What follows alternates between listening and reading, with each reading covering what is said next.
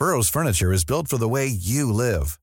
From ensuring easy assembly and disassembly to honoring highly requested new colors for their award-winning seating, they always have their customers in mind. Their modular seating is made out of durable materials to last and grow with you.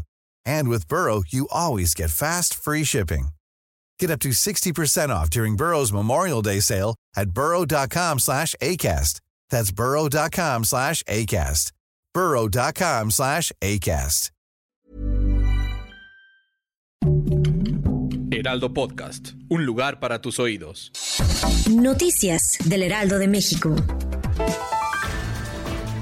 Este jueves, durante la conferencia matutina, el presidente de México, Andrés Manuel López Obrador, habló sobre el caso ocurrido en Lagos de Moreno, mencionando que de acuerdo a los reportes de la Fiscalía General de la República, los restos encontrados no son de los jóvenes. El mandatario aprovechó para mencionar que se está haciendo una búsqueda de todos los desaparecidos y que pronto habrá un nuevo informe.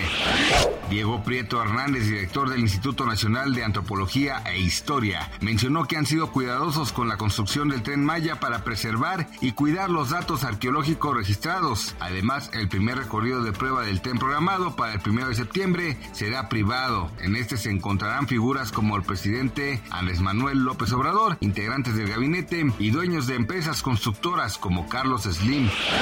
La cantante Taylor Swift se prepara para dar el primer concierto de su gira de Eras Tour en la Ciudad de México. La artista dará cuatro presentaciones que tendrán lugar en el Foro Sol. Las entradas se agotaron a las pocas horas de salir a la venta y algunos críticos la han comparado con artistas como Michael Jackson y Madonna por toda la euforia que ha causado desde que anunció su visita a Latinoamérica.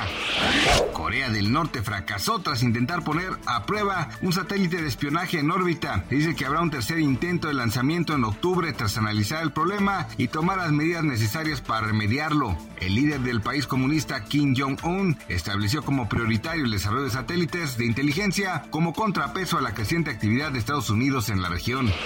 Gracias por escucharnos, les informó José Alberto García. Noticias del Heraldo de México.